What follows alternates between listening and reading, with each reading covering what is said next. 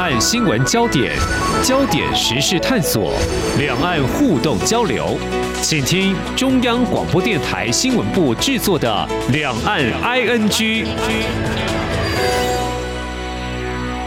听众朋友，你好，我是黄丽杰，欢迎收听《两岸 ING》节目哦。我在节目当中其实有多次就试着从这个国外人士的角度来看我们台湾哦，那心里头其实很想问就是说，哎。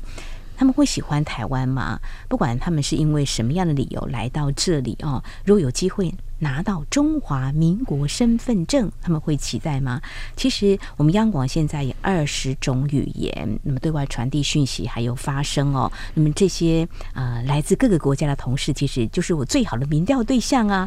不过我必须坦诚哦，并不是跟他们都很熟，所以呃，就把这个问题就放着。不过呢。倒是有一次，我的同事建议我说：“哎，能不能够报道一下，为一些很想住在台湾的他们来争取？”说怎么的吗？是有些难度吗？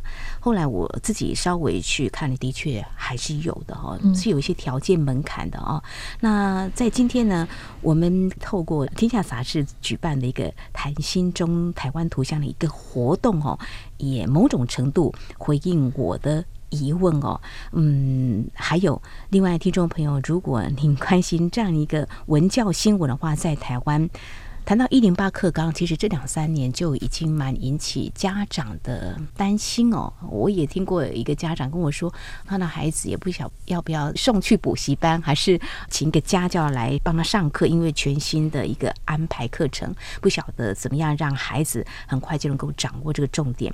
等一下要谈，就说引发这个。所谓的文言文，我们古人的诗句，像这些好的作品，要不要纳入的一个讨论？好，今天两个焦点，我们特别邀请独立评论在天下频道总监廖云章来跟我们谈谈哦。非常欢迎总监，你好，主持人好，各位听众大家好，我是廖云章。嗯。嗯，我记得在上次我们节目是谈一个国外的 CEO 用数据来解读台湾，在这次我们特别要来分享的是，嗯，你们在前阵子办了一个见面会，我如何成为台湾人？嗯，你们的读者听说非常的捧场，嗯，对，这样子的活动是想了很久吧？嗯，其实这个活动呃是呃由。独立评论就是我负责这个频道，跟天下的英网就是主编，然后我们两个人一起就是讨论出来的。因为我们的总编辑一直觉得说，今年台湾大选嘛，那他就说，呃，在这个大选里面，就是大家有各种议题，可是其实我们同时在面临一个就是台湾的这个缺工的议题，以及台湾如何解决这个问题背后，其实有一个思维是怎么样让在台湾的这些移工甚至是新住民可以在台湾过得更好，他们更有归属感，那甚至。移工有没有可能可以变成新住民？那这样其实可以解决蛮多的问题。事实上，我们现在在这些政策上面已经都会有了一些呃松绑。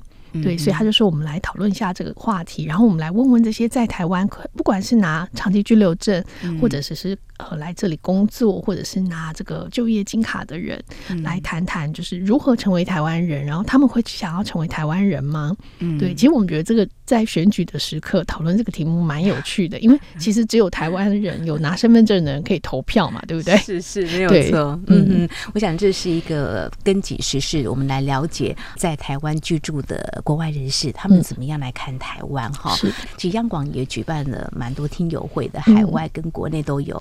嗯、明年应该也还可以更高的期待。我这边先做预告。哈，我们回到我如何成为台湾人的见面会。哈，嗯，我们今天特别会把两个人的啊、呃、他们的分享在节目当中也来听听他们的想法。哈，在节目当中我们多次都会提到有关外籍移工。嗯。嗯，因为台湾就是缺工，缺工其实如果以长照来看的话，早就缺很多，很大一块了哈。那愿意加入这个行列的，非常谢谢他。在这次的分享会当中，好像就有一位来自印尼，而且他到台湾照顾年长者的工作已经有十一年了。嗯，是的，嗯，对，他应该很爱台湾，才会待得住。是是是，呃，我们这一次邀请了两位朋友，一位就是。这个印尼移工莉莉哦。嗯，那他在台湾已经待了十一年，其实他也同时是今年移民工文学奖的得主，所以他对台湾真的是蛮有感情的。他的得奖作品写的就是台湾的孤独老人，嗯，其实就是他自己的工作经验里面观察到的台湾社会。我总是常常从丽丽的这个脸书，或者是她告诉我的一些故事里，感受得到她认识的台湾社会，其实跟一般台湾人认识的是不大一样的。那同时他自己当然因为在台湾待了很久，刚刚你说他是不是很爱台湾？对，他其实真的蛮喜欢台湾，他在他眼中台湾有很多的优点哦，对，所以他也很想留下来，而且其实明年也就是一个关键的时刻哦，因为。明年就是他来台湾第十二年了，所以他其实是有机会，如果他想要留下来，他明年也是可以申请这个永久居留，但是他需要他的雇主帮忙。嗯，对，他可以申请一个中阶人力的资格的申请，然后等他如果可以，他的雇主愿意帮他这个忙，就推荐他，然后他当然前提还是需要加薪嘛。然后他拿到中阶的这个人力技术之后，五年之后他就可以再申请成为台湾的。著名，所以那个时间是拖得很长的。是，那这段期间如果出了任何的状况，这个就消失了，那他可能就必须要回国。嗯，其实我们看到这个政策是有松绑了，但是还是有一些条件的，比如说雇主愿意帮你加薪，加到一个月薪水，在台湾来看的话也是不低的了哈。对，那当然台湾有一些考量的了哈。是是，那。希望他能够努力争取到哈，他很爱台湾。呃，其实从一个语言都还要再学习到这边来，其实这个过程都是辛苦。他差一点成为这个台湾媳妇儿嘛。对 对，其实他在这个他的分享里有提到他喜欢台湾的什么，他喜欢台湾食物啊，然后他喜欢台湾的很多的东西。其实他对台湾的理解是很多的，但他也发现台湾人对印尼是不太理解的，就是大部分人听到印尼就只会想到巴厘岛，没错，度假。对，然后他就会跟大家说，巴厘岛。只是印尼一个很小的岛而已，它不能代表整个印尼。嗯、对，可是他也觉得，就是嗯，在这个社会之间的关系，还有人跟人之间的关系，就是他自己已经适应台湾，然后也知道台湾人的 mindset，他知道怎么在台湾跟人相处。所以他那时候我在思考说，哎，那有没有可能我可以？嗯，因为跟台湾人谈恋爱的关系，就成为台湾媳妇呢。嗯、其实她也谈过几次恋爱，然后跟台湾人交往。嗯、那她有讲到，就是说，呃，她之前曾经有过一个男友，交往了两三年，然后论及婚嫁，嗯、所以呃，男方就说要跟他回去印尼看看他的家乡，回去见父母。呃，但是回来没有多久，两三个月之后，男方就跟他说：“哎，我觉得我们个性不合。”就是我想跟你分手，嗯哼，然后接下来就封锁，然后那丽丽当然就觉得很疑惑，说：“那我们交往这两三年，你都没有跟我说到底哪里有问题？对，那你现在就要跟我分手？”嗯，结果他就封锁他所有的联络方式，嗯嗯，听起来是蛮令人遗憾，也可能会有点受伤哈，但是好像也道出，也许这个异国婚姻。不是那么容易啦，这个有蛮多必须要克服的部分哈。但是他现在还是留在台湾，嗯、有可能的话，我想未来是一个关键点呐。嗯、那包括老板的加薪，然后等待的时间，如果可以的话，就可以申请到中华民国的身份证，可以享受到台湾的好。是，嗯，那在这样的场合，好像也有。一位呢，特别啊，能够看出丽丽能不能够留下来，有永久居留证呢？嗯、呃，好像也不等同于很多事情就可以跟台湾民众享有同样的权利。是，呃，这一次跟丽丽一起和大家对谈的是一位来自德国的自由记者，嗯、他叫做 Leo。那他是来自德国的，算是国际记者。那他主要就是帮一些德国的媒体跟广播写一些跟台湾相关的一些政。是社会新闻。那这位 Leo 呢，他的中文非常好，嗯，因为他曾经在中国学过中文，嗯、所以他其实也待过中国一段时间，待在上海，嗯，然后呢，他现在来到台湾一年半的时间。但是我蛮讶异的是，他在台湾只有一年半的时间，但他对台湾社会的很多的层面是蛮理解的，嗯我觉得有一个可能是因为他认识了很多新闻媒体的工作者，然后再来是他自己的中文能力是够好的，哦、所以他在解读台湾的很多资讯上是呃。够认真的。那 Leo 比较有趣的是，他在看台湾的这个移民跟移工政策，嗯、他是回头就想到了德国。他就说，其实呃，德国在二战之后的五六零年代，其实也引进很多外籍劳工，就是从土耳其、韩国、日本、西班牙跟欧洲的其他国家，也很像意大利。嗯，那一开始他们的制度也跟台湾差不多，就是说，移工只能在很短的时间之内停留在德国，然后之后就要回去。嗯，可是这个规定在七零年代之后就开始开放，那德国政府那时候也开始给这些移民永久居留的机会。嗯。那到了九零年代，更让他们可以拿护照，成为德国的公民。嗯，对，而且其实德国也可以说是在欧洲这一段时间以来，大家都觉得德国是对难民和移民做的最好的国家。是是，是，不过 Leo 就说：“哦，我觉得德国做的还不够。”这样，哦，就我的感觉，我觉得哦，你们还可以做的更好，表示德国人的包容度或宽容是蛮好的，嗯，因为他自己觉得都还做的不够。嗯嗯。因为他自己就说，嗯，很多移民还是在这些过程当中受到了歧视，然后很多的移工早期来的时候也没有机会好好的学德语，就是说他们其实就一直在工厂工作，所以他们第二代可能就可以融入社会，可是第一代很多人还是没有办法融入的德国，而且德语其实蛮难的，对，德语不好学。提到这个，我觉得就会啊、呃、想到在我们台湾，像刚才我们提到丽丽呀，嗯，她到台湾来之前。好像也有先在他们的母国哈、嗯、那边就先学了中文，怎么？因为我觉得语言是一个沟通的很重要的工具哈，那可以很快就拉近距离嘛。嗯、那如果呃，这位 Leo 看他以德国当时引进这么多外劳，可是听起来他也。算是蛮公允的来讲，他觉得还是不够友善啊！你没有开很多门让他进来，他怎么融入呢？那台湾也累积了一些经验，政府的啊政策也是希望赶快融入社会，有很多的政策在做，只是说这样到底啊是不是速度够快，好不好的问题？我觉得 Leo 他讲这个倒是可以提供我们一些省思跟参考。的确，而且他自己也说，就是。在台湾哦，就算你拿到了这个永久居留证或者身份证，你还是不等同于台湾人。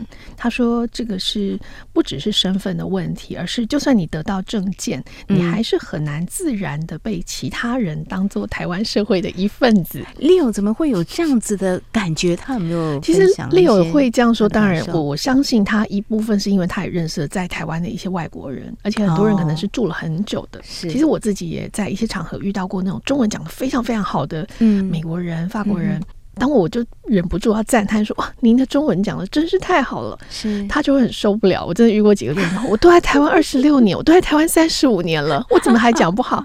可是因为他就是一个白人的面孔，嗯、那我们并不认识。但偏旁边的人跟我说：“哎、嗯欸，他最讨厌人家跟他讲他的中文很好，因为他就是一个嗯 很爱台湾，然后他也觉得自己是个台湾人。可是他的样貌真的是就是一个对，对。然后台湾还没有习惯说看见一个外国人就先假设他会讲中文。其实台湾看外国人。都还是先假设他就是对，我们用英文对谈，对，要用英文跟他讲，对。对。可是其实如果听说有一些就比较多元文化的国家，比如在日本，大家看到一个外国人，嗯、他们也会自然的用日语跟他讲话，就觉得你来这边你应该就会学日语吧，或者说你可能应该。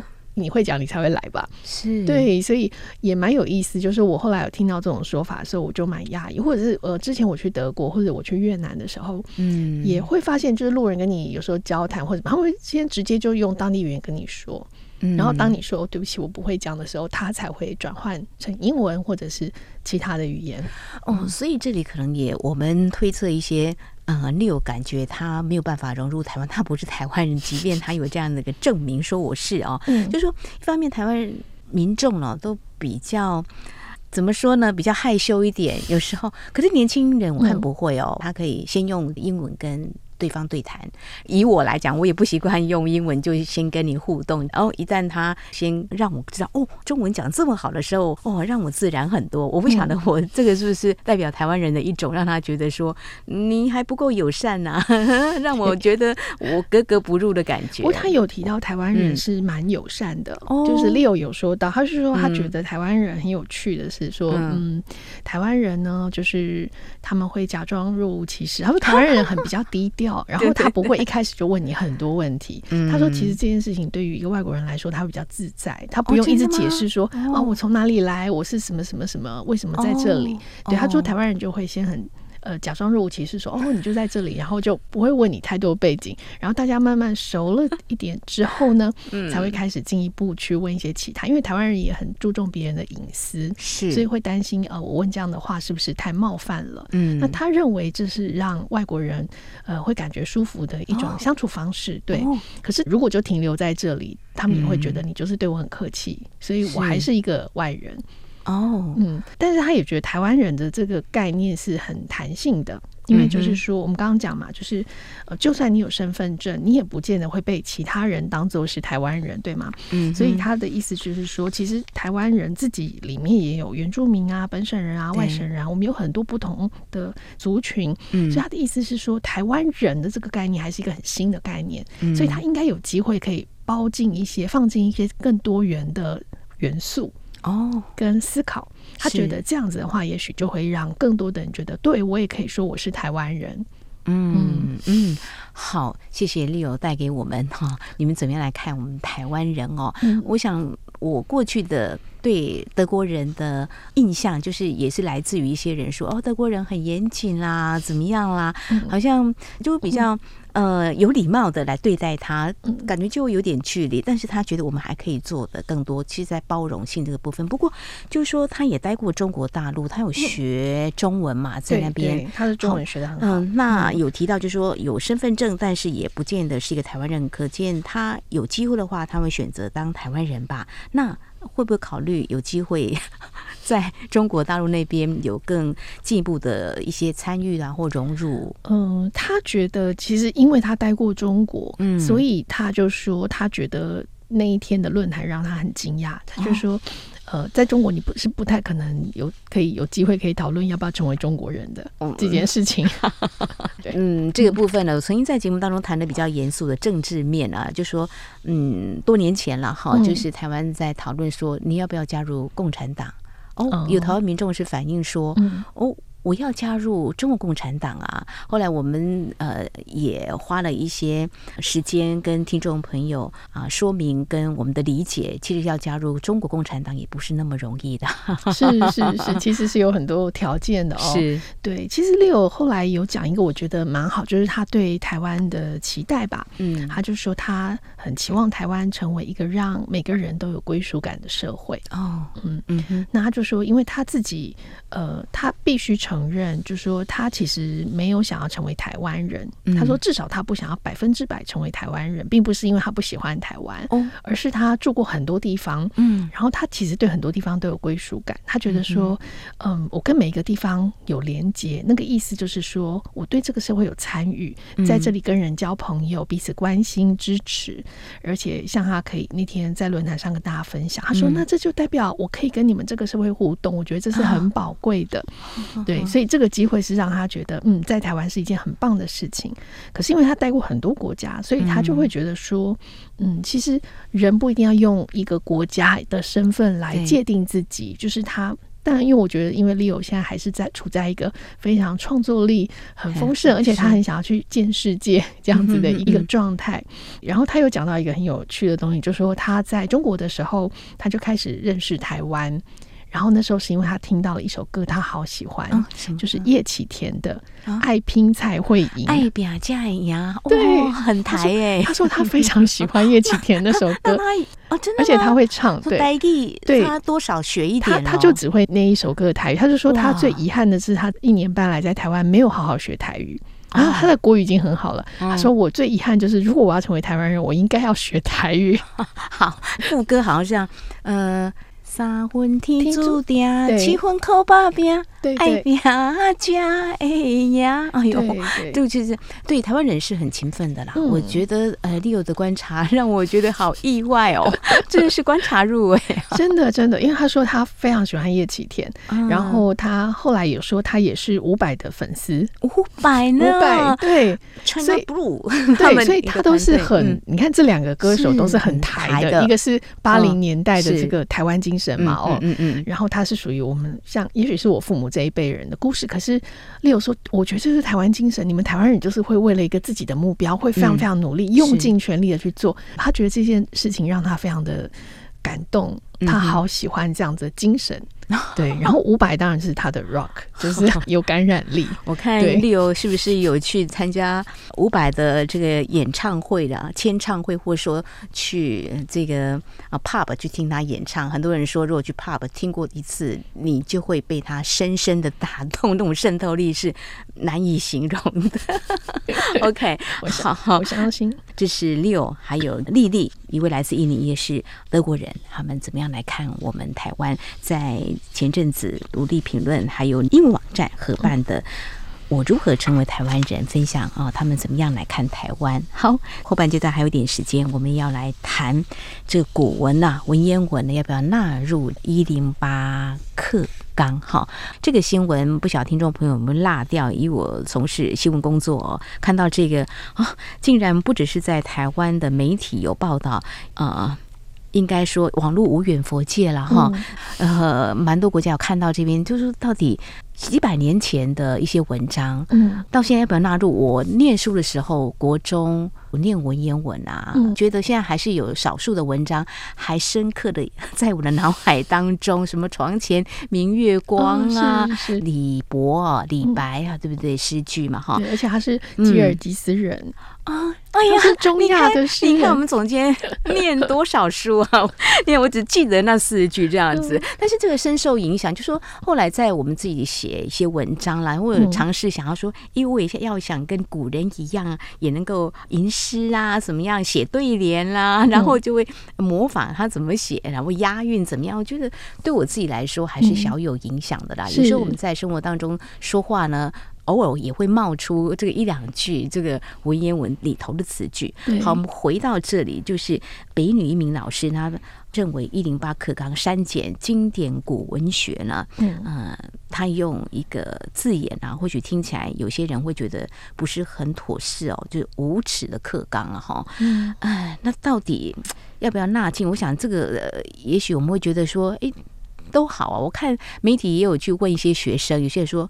为什么还要选这个？我觉得不错啊，嗯、这个好像是各方都有意见。但是，呃，我看到读评这篇邱美珍的她投书啊，她也有一些看法哈，觉得她提供我们什么样的角度呢？嗯。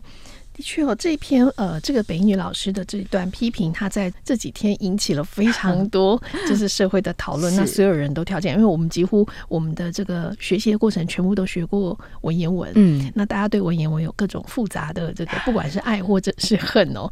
那嗯，美珍提出的这个角度就是说，呃，真正会教古文的老师，他能够让经典的文本产生这个跨时空的意义。对这件事情，大概是我觉得是呃总结他想要说的事情。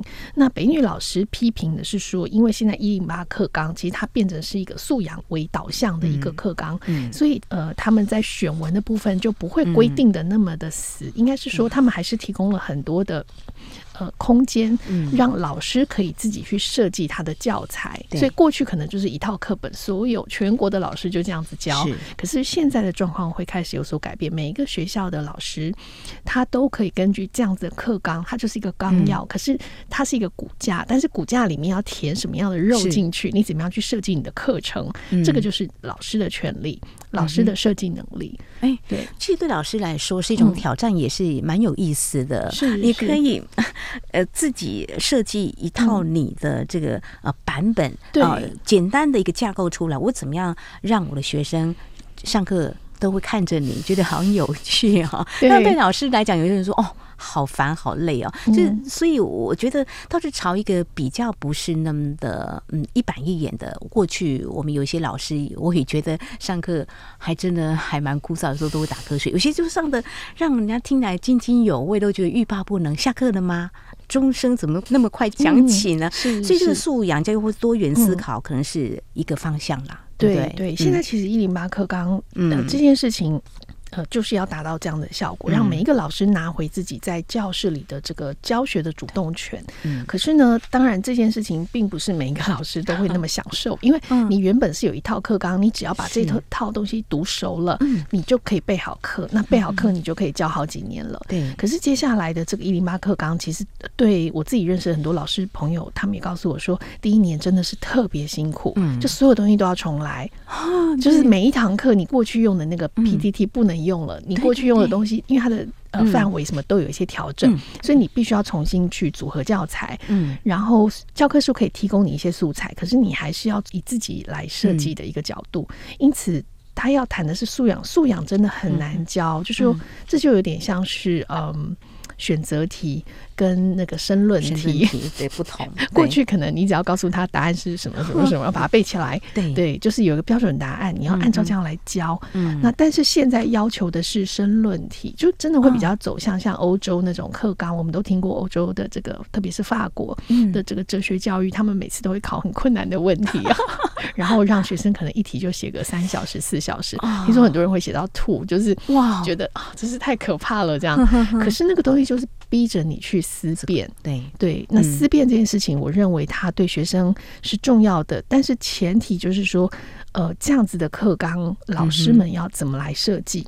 对，所以老师呢，嗯，学问渊博哈，如果是博学多闻，但是就是在教法上，他可能也是需要一点点的这个设计巧思的。是是，对，所以美珍的概念就是说，嗯，其实呃，现在在谈这个文言文，重点已经不是在说我们要让孩子读多少篇了，因为事实上，嗯，读多少篇这件事情，当然一个是时间有限，那如果老师要好好细细的教，他可能也教不了多少，但是他如果能够好好的让学生。呃，比如说像刚刚主持人说到，哦，你小时候听了那个很棒的老师会带你引导进入这个世界，嗯、你就会对这个诗人产生兴趣，你自己就会再去读更多的东西。没有。错。那对孩子来说，他们现在要搜寻这些资料太容易，容易了，但是难的就是你怎么点起那个第一把火，嗯、就说怎么样让他感兴趣，因为他不感兴趣，他完全不会想要去做主动搜寻这件事情。对，这还蛮重要的。是，所以总监有提到，就是说。即便是几百年前的一些好作品，其实赋予所谓的新意。嗯、我们常常也说很多。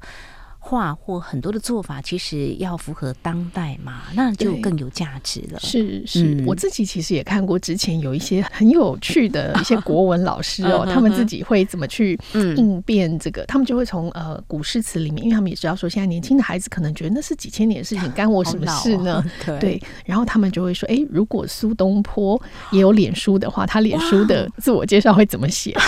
太妙了，对，很有趣，很有趣。对，然后李白的脸书会怎么写？就是他的自我介绍会怎么写？然后他平常会发什么样的脸书文？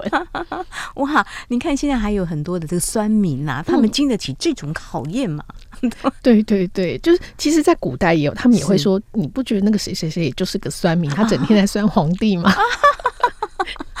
哇，就是文人也蛮有一套的，用这个当他的工具争辩啊，这个时事，对对。然后透过这样的方式，就是有一些有趣的老师，他就会说，你看看古代哪些作者，其实他们就是当代的这个，就是很像今天的乡民跟酸民啊。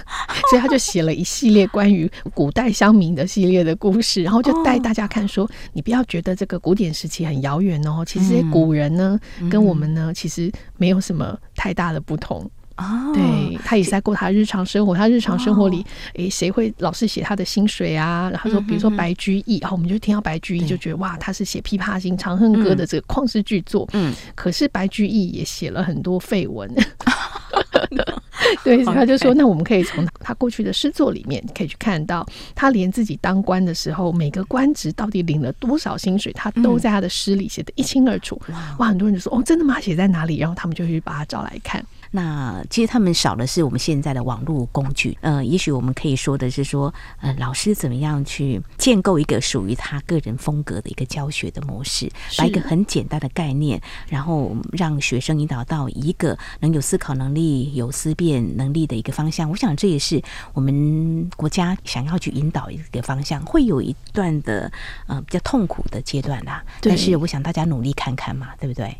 对，而且其实现在的这个时代，我们都说是社群的时代，是，然后很强调这个人设、人物角色的设定，嗯，所以其实呃，也许老师们也不需要给自己那么大的包袱，觉得说哦，我教国文就是要这个呃，为往圣继绝学，为为万世开太平，对对对，就是文以载道。也许就是他不用有那么重大的压力，而是他可以采取一个比较对接当代年轻人的思考，呃，以及社会的这个变迁的角度。度，呃，也许他可以善用这些古代的诗词文字，嗯、然后怎么样有效的呃对应现在的时事，它反而是会让大家觉得，哎，古文其实也很好用，而且你可以用比较少的字去表达比较深刻的意义。好棒哈，古文也能够有一些新意。我想今天有不同的角度，有太多大家可以去思考的哈。